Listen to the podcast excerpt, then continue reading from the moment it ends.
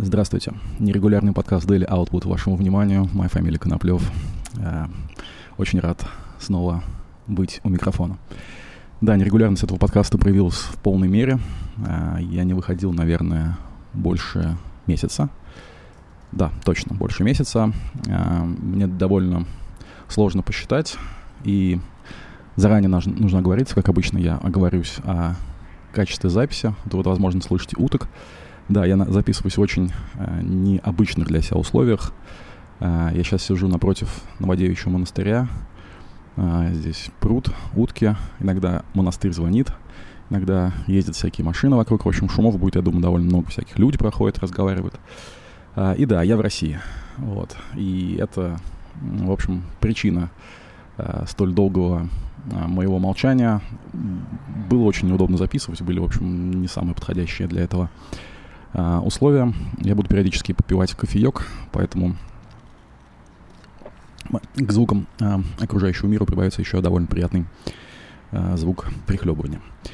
А, вот такие у нас такие условия, но давайте все-таки в них как-то попробуем а, поговорить. А, да, я начну с того, что а, расскажу о своих впечатлениях от дело в том, что я сейчас в Москве, а изначально я приехал в э, город, в котором, в общем, родился, вырос и прожил большую пока часть своей жизни. Э, и у меня был такой интересный опыт. Я ночевал э, все это время в квартире, в которой, в общем-то, большую часть своей жизни провел, но не ночевал там уже 12 лет. Вот, наверное, даже больше.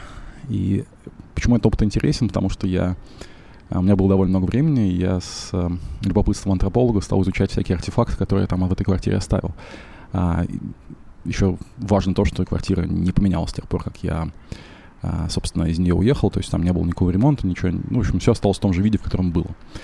Вот, и находя свои какие-то записи а, и вообще вспоминая какие-то свои ощущения, потому что, естественно, а, каждый сантиметр этой квартиры о чем-нибудь напоминает, а, я вдруг пришел к неожиданному для себя выводу, я понял, что Э, в общем, человек, который вот там был, э, вот это, жил все это время, э, и вот 12 лет прошло, и этот человек абсолютно другой. Этот человек не я. Вот. Это довольно неожиданный и интересный вывод, потому что ты вроде как думаешь, ну да, окей, если там смотришь свои детские фотографии, ты понимаешь, что вот этот вот маленький человек, это вряд ли ты. То есть как, как бы это ты, конечно, но не, не тот ты, который сейчас ты. Вот. А когда тебе там, ну, больше 20 лет, например, ты уже как-то думаешь, что вот ты сформировался, и вот а, тот, а, тот ты, который сформировался, вот это вот уже ты, который вроде как и не меняется особо. И я вдруг понял, насколько сильно я поменялся вот за эти 12 лет, настолько сильно, что я не могу сказать, что вот тот, тот человек, который а, оставлял все эти вот а, записи, а я читал свои дневники, например, Забавно, что у меня первая запись в дневнике от... Ну, мне там было лет 8, наверное.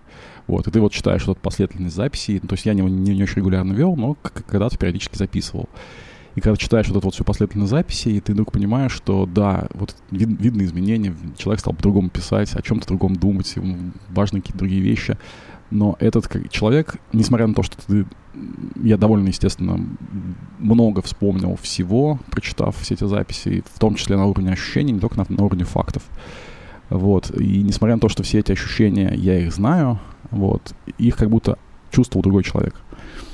И вот этот вот интересный вывод, э, он пошел дальше, потом прикинулся, я довольно много гулял, и этот, этот город, он такой достаточно маленький, и поэтому у меня есть ощущение, что я был там везде, я знаю каждый двор, каждый камень, э, и ты вот гуляешь и смотришь, как постепенно вещи, которые для тебя были важны, они разрушаются. Например, вот есть там такой театр кукол, около которого мы довольно часто сидели, играли на гитарах, а, выпивали и разговаривали о разном. А, и вот ступеньки, на которых мы сидели, практически полностью разрушились. Ты такой смотришь, вот, вот оно действие времени. Вот так оно течет, вот так оно все а, изменяет. И вот эти вот изменения, мне кажется, это довольно важные вещи, и именно об этом я сегодня хотел поговорить. Ко мне прибежала собака.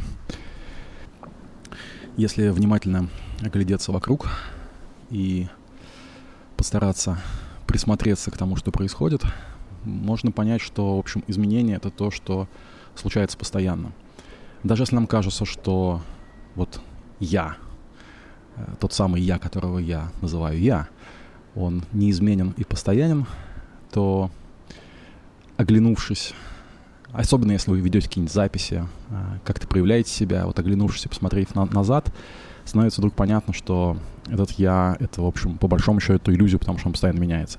И меняется все, не, не, не только внутренний мир, но и мир внешний. Я, например, это было целое приключение, как прилететь в Россию, в которой не летают самолеты. А я а, въезжал в страну а, через Беларусь, и если я через Беларусь буду выезжать, то очевидно, что я буду выезжать через другую страну, через другую Беларусь.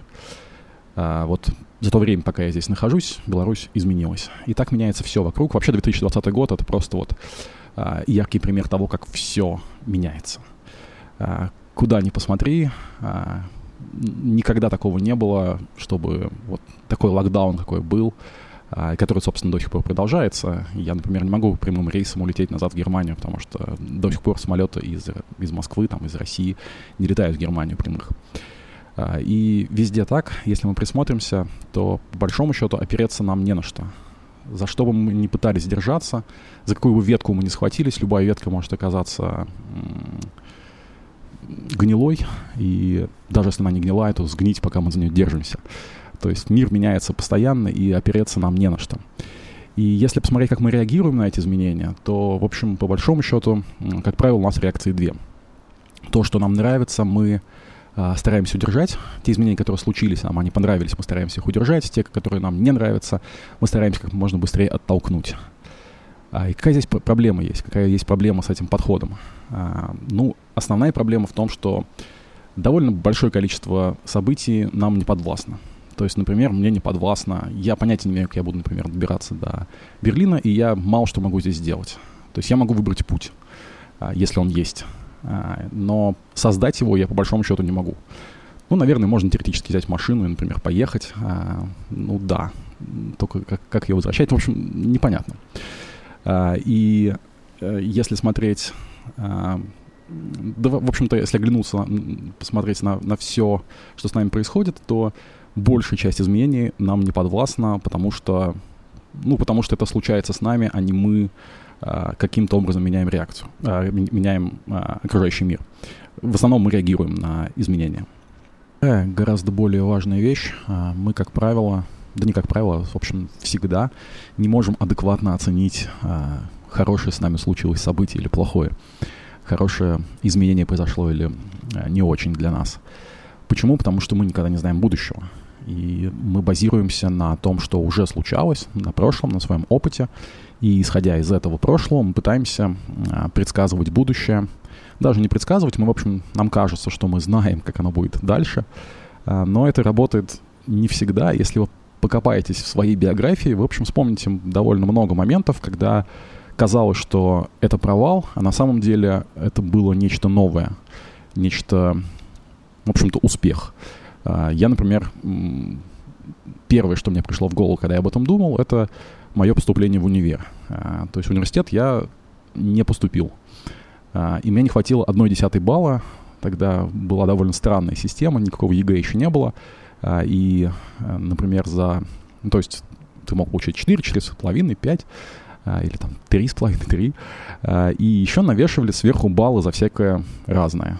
Там, скажем, за Олимпиаду какую-нибудь еще. Вот, и я ходил на, на одну из Олимпиад, и мне просто не дали какую-то там грамоту или, в общем, подтверждение того, что я туда ходил. Если бы мне его дали, я бы поступил. То есть вот эта вот одна десятая балла, и, собственно, десятую баллу давали за это все, вот, ее не хватило для того, чтобы поступить на дневное отделение. И, в общем, тогда мне казалось, что это провал, я не мог его принять. Это то, что, с чем нам приходится постоянно сталкиваться. Мы, нам тяжело принять то, что нам кажется отрицательным. Мы хотим это оттолкнуть от себя. Мы не, вот, я не, не мог поверить, что я не поступил. А, для меня это было прям очень серьезным провалом, потому что мне казалось, что вот все, а, моя как бы судьба искалечена. Вот. А, но на самом деле, оглядываясь сейчас назад, я понял, что это было одно из самых лучших событий, которое со мной только случалось. Потому что а, я в довольно раннем возрасте понял, а, как стоит действовать, как стоит справляться вот с такими вот событиями, которые кажутся плохими. И, в общем, это событие довольно сильно закалило меня, потому что мне пришлось искать ходы, а, такие, как, в общем, мне пришлось ходить дорогами, которые, которыми мало кто ходит, потому что а, мне нужно было, я поступил на вечерний, вот, я выбрал другой факультет, если на самом деле я поступил туда, куда я поступал, совершенно не факт, что, э, во-первых, я доучился, потому что он был довольно, ну, то есть, э, мне было бы там довольно тяжело учиться, потому что это не совсем мое было. Вот, я поступал туда исключительно потому, что было легче поступить, чем э, на тот факультет, на который я поступил, собственно, вечерний. Вот, и потом я перевелся на дневной, и, в общем, все было хорошо в итоге. Э, опять же, я не знаю, хорошо или плохо, мы не можем оценивать будущее. Вот в, это, в этом мой поинт. А, и нам все, все время кажется, что мы на самом деле можем оценивать, мы на самом деле как, каким-то образом относимся к изменениям, которые происходят, а, и пытаемся а, как-то на, них, на них реагировать, но, как я уже сказал, как правило, мы на самом деле не знаем, хорошее с нами случилось событие или плохое. И если внимательно посмотреть на свои реакции, когда что-нибудь изменяется, например, там вы опоздали куда-то, куда вы хотели успеть. Или вы потеряли какую-то сумму денег. И вот такие вот события нам кажутся очень негативными. И если посмотреть на свою реакцию, то можно заметить, что, в общем-то, э, само событие, оно как бы нейтральное. То, что с нами случается, оно всегда нейтрально. Если мы посмотрим вообще вокруг, мы поймем, что у Вселенной, ну, к сожалению, до нас нет никакого дела. она не пытается нам ни лучше сделать, ни хуже. Она просто вот как механизм такой работает. Э, растут деревья, вот вокруг меня сейчас деревья, а шелестит листва, ветер в, в, этих деревьях создает такой приятный шелест. Вот, но он не пытается сделать для меня приятно, он просто вот, э, просто ветер, просто шелест а, приятный он или неприятный. Например, я могу раздражаться на то, что а, вокруг какой-нибудь шум происходит, и он мешает мне записывать подкаст. Или я могу подумать, что, хм, вот, в принципе, шелест ли, листьев довольно приятный звук. И даже любой другой звук а, — это моя, моя оценка, и приятный он или нет. И, соответственно, и, если экстраполировать это на, на все события, которые с нами случаются, то, в общем, всегда это наша оценка. Мир, он всегда нейтральный. А, и если еще глубже а, задуматься, то, в общем-то, у нас не так, не так много механизмов для того, чтобы этот мир оценивать. Дело в том, что наши органы чувств ограничены, и мы не можем э, увидеть... То есть нам кажется, что мы воспринимаем мир таким, как он есть, но наука физика, особенно квантовая, показывает, что нет, мир совсем не такой, каким нам кажется. Ну, например, э, мы из курса, наверное, школьной физики знаем, что все состоит из атомов. А атомы — это, это такое протонно-нейтронное нейтронное ядро, и вокруг него обращают, а, а, вращаются электроны. Это я так напоминаю. А, и выглядит это все примерно как вот солнечная система, то есть ядро, и на огромном-огромном расстоянии от ядра где-то там крутятся электроны. Так вот, это расстояние настолько огромное, что, в принципе, можно сказать, что по большому счету атом — это такая большая пустота. То есть между вот этим ядром и электронами пустота. И если так посмотреть в э, очень-очень большом разрешении на все, то это, по, по сути, такая пустота, в которой что-то, какое-то такое колебание происходит. Вот эти вот э, решетки, как они называются, молекулярные, колеблются, все такое в движении, э, и если мы возьмем какую-то точку, то, скорее всего, если мы просто ткнем и будем так зумить, зумить, зумить в эту точку, то, скорее всего, там будет пустота, и иногда там будет что-то появляться. То есть в основном вокруг пустота. А, и почему мы тогда все объекты нам кажутся, там не все, но большинство, многие объекты нам кажутся твердыми? А, почему нам наша рука, например, кажется твердой? А, или там, не знаю, то, на, что мы, на чем вы сейчас сидите или стоите, вам кажется твердым. А, ну, тут можно так объяснить очень пример, примерно и приблизительно. Я сам не до конца, наверное, все это понимаю. Но если, например, вот взять колесо велосипеда и его так сильно-сильно крутануть, то спицы, на которых колесо держится, они сольются в такой м- диск металлический. И нам будет казаться, если достаточно колесо быстро крутится, нам будет казаться, что этот диск, он сплошной. Но вот из-за того, что все движется очень-очень быстро, нам кажутся предметы сплошными. На самом деле они пустота. И если вот так вот... То есть на, на, наши органы чувств не могут передать вот этот вот... Не могут с таким зумом врезаться в окружающие нас твердые объекты. Нам поэтому они кажутся твердыми, на самом деле они никакие не твердые. И вообще все в мире — это такое колебание волн, если вот так на низком уровне посмотреть. Поэтому ну, можно, конечно, по-другому объяснять, а, что наши органы чувств нас иногда обманывают. Например, собака, которая ко мне подбегала, она воспринимает мир совершенно не так, как я. Для нее мир состоит в основном из запахов и очень мало из цветов. То есть они, по-моему, собаки то ли черно-белым видят мир, то ли очень плохо различают цвета. Я отлично различаю цвета и довольно плохо различаю запахи. Вот. А, а если заболею коронавирусом, то буду еще хуже различать запахи, наверное. Вот, а, то есть органы чувств, это, они передают нам неполную картину. Все, что я хотел сказать, э, это то, что органы чувств передают нам неполную картину, и полная картина нам никогда не известна. Вот, к сожалению, наше, как бы нам ни казалось, наше а, понимание окружающего мира, оно всегда очень-очень сильно ограничено. И даже если нам кажется, что мы все понимаем прекрасно, на самом деле это не так. А, так вот, что нас заставляет реагировать на ситуации, которые с нами случаются? Только вот наша убежденность в том, что мы знаем, как оно должно быть. Я вам только что, надеюсь, показал, что мы довольно плохо на самом деле знаем, как оно должно быть. И как пел еще один аспект, о котором я тоже говорил, как пел Виктор Цой, тот, у кого есть хороший жизненный план, вряд ли будет думать о чем-то другом.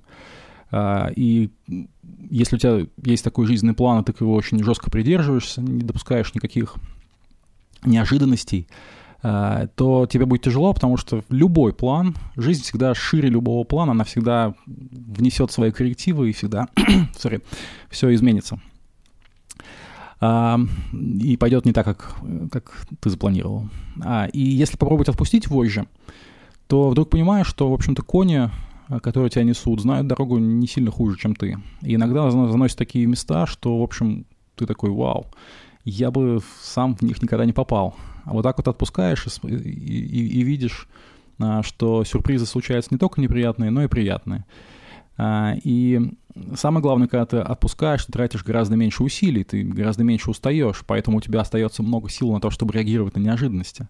То есть чем лучше ты а, умеешь отпустить, тем, по сути, у тебя больше остается ресурсов на то, чтобы с, любым, с любой случайностью справиться.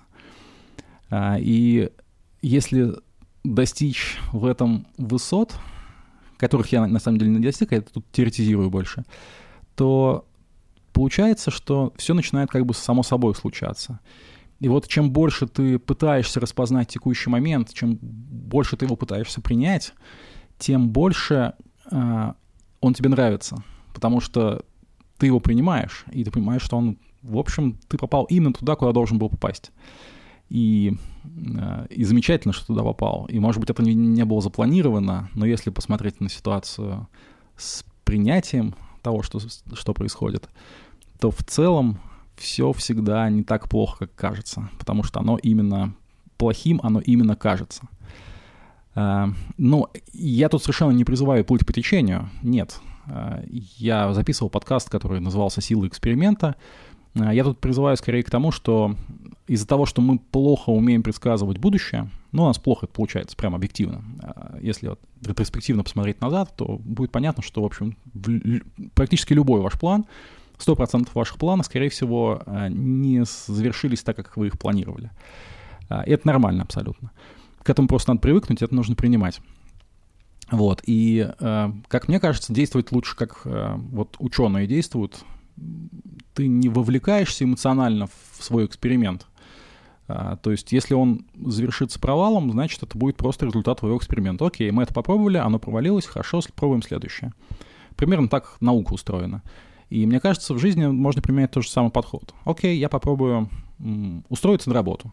Я попробовал, а, не получилось, я сделал выводы. Я зафейлил там, там, там. Нужно вот это а, сделать лучше. И я знаю, что мне дальше делать, куда мне дальше двигаться. А, и если так вот относиться к текущему моменту, то вдруг понимаешь, что твое состояние внутреннее, если ты действительно пытаешься принять то, что с тобой происходит, оно, в общем, абсолютно, абсолютно не обязано зависеть от того, что происходит.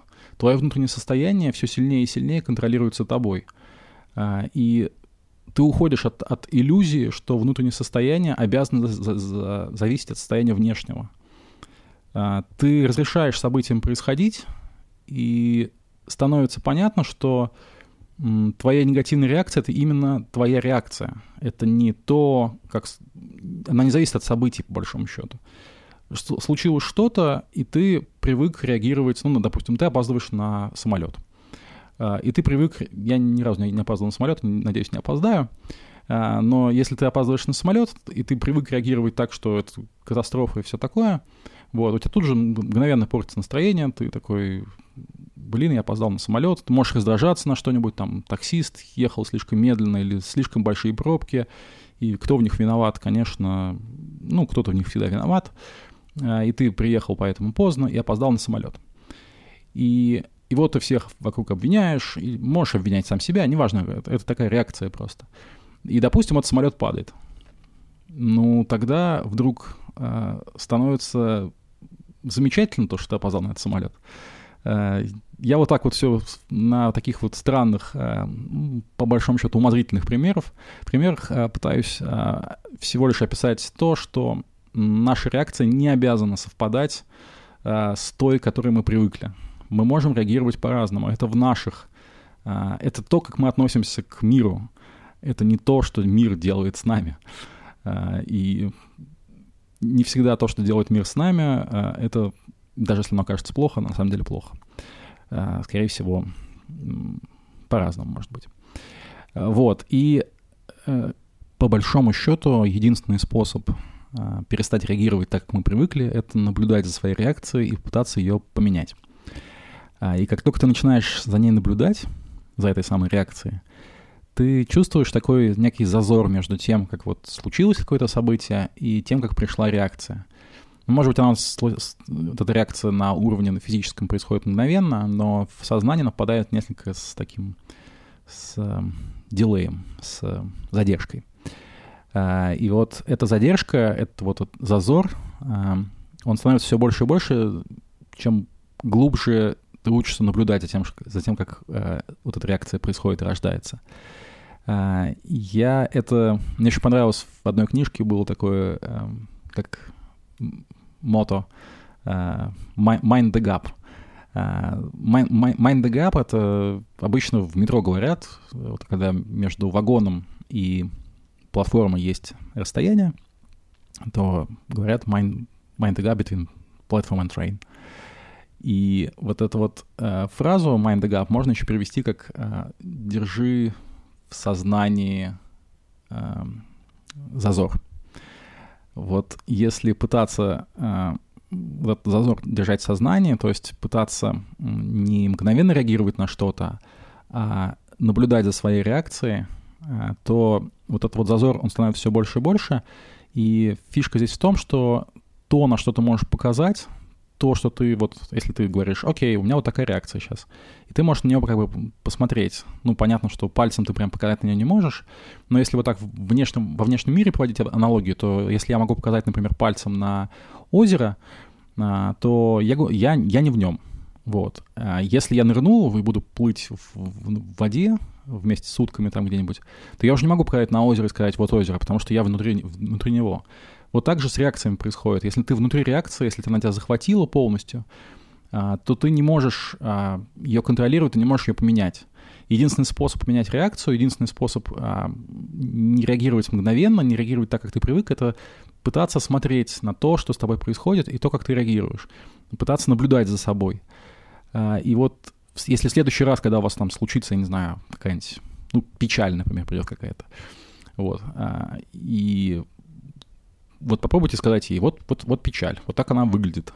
И если вот на нее так долго смотреть, то она все меньше и меньше становится, потому что а, она, по сути, многие вот эти такие вот негативные реакции, они основаны на том, что мы привыкли просто так реагировать. На самом деле никакого повода для такой реакции нет.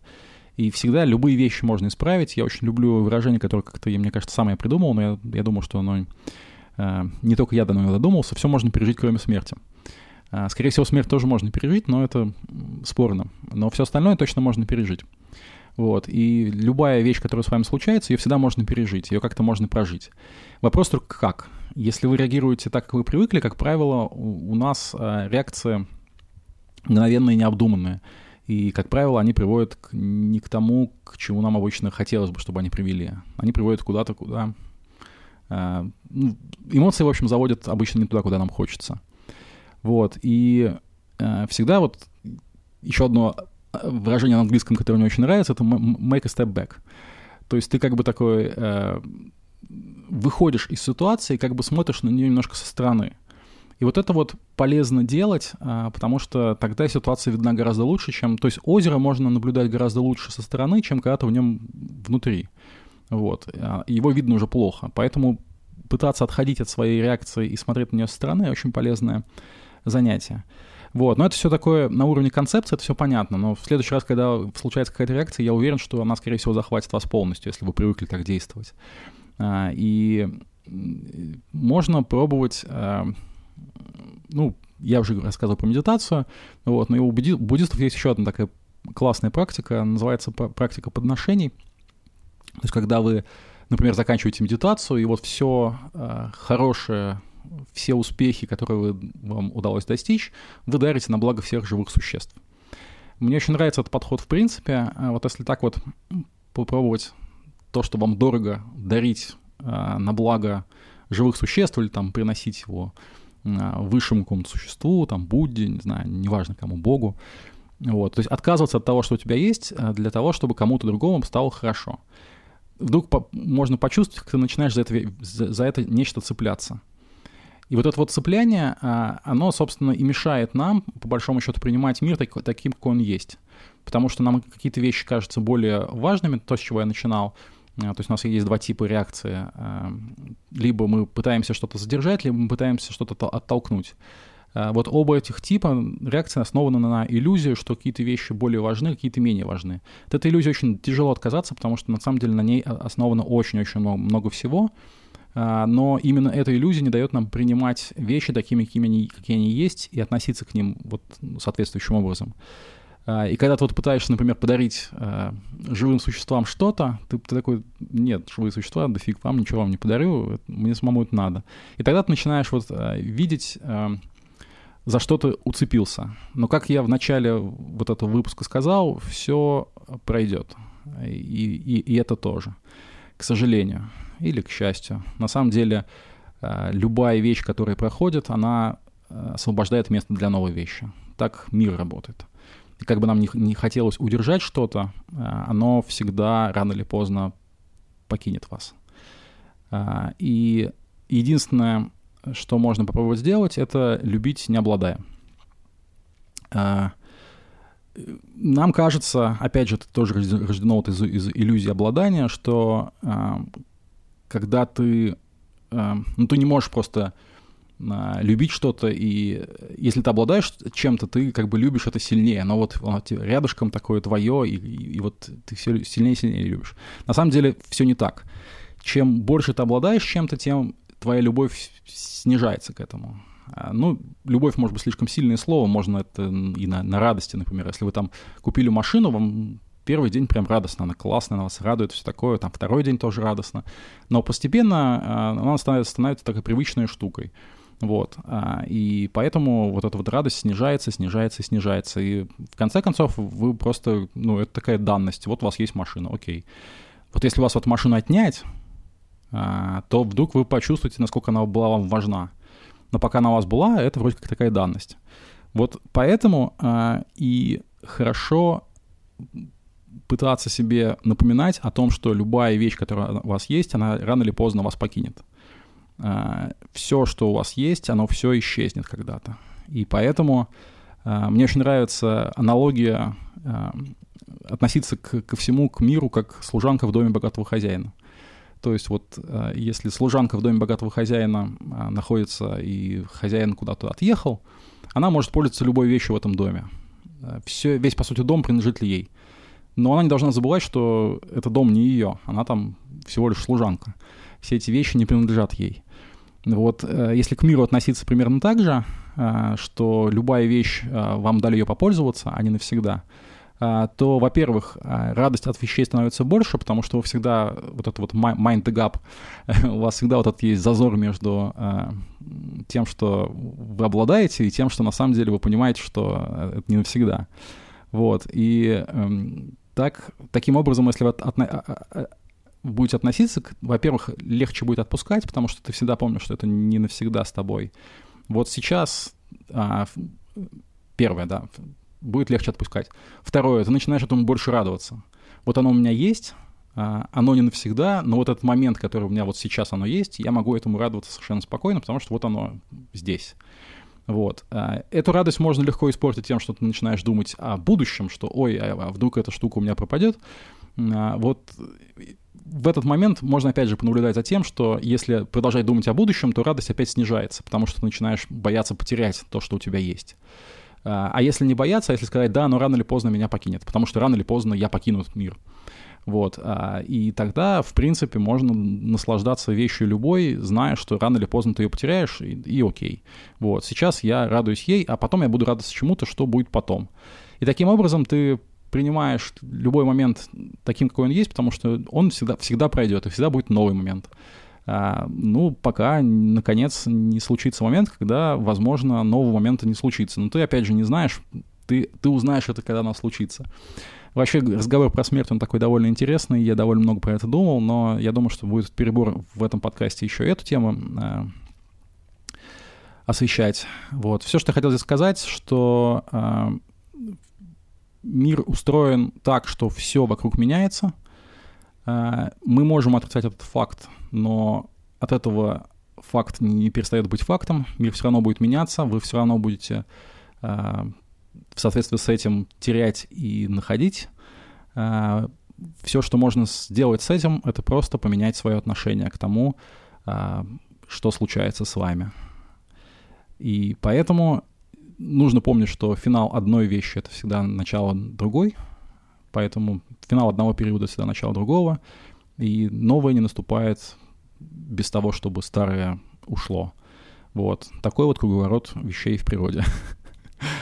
Э, надеюсь, я осветил эту тему достаточно хорошо. Я просто на это, об этом довольно долго думаю, потому что вот, ну, в тех обстоятельствах, в которых я сейчас нахожусь, это идеальное, идеальное обстоятельство для того, чтобы для таких вот подобных мыслей, которые, я надеюсь, э, я смог вам передать, и они вам были интересны. Не прощаюсь.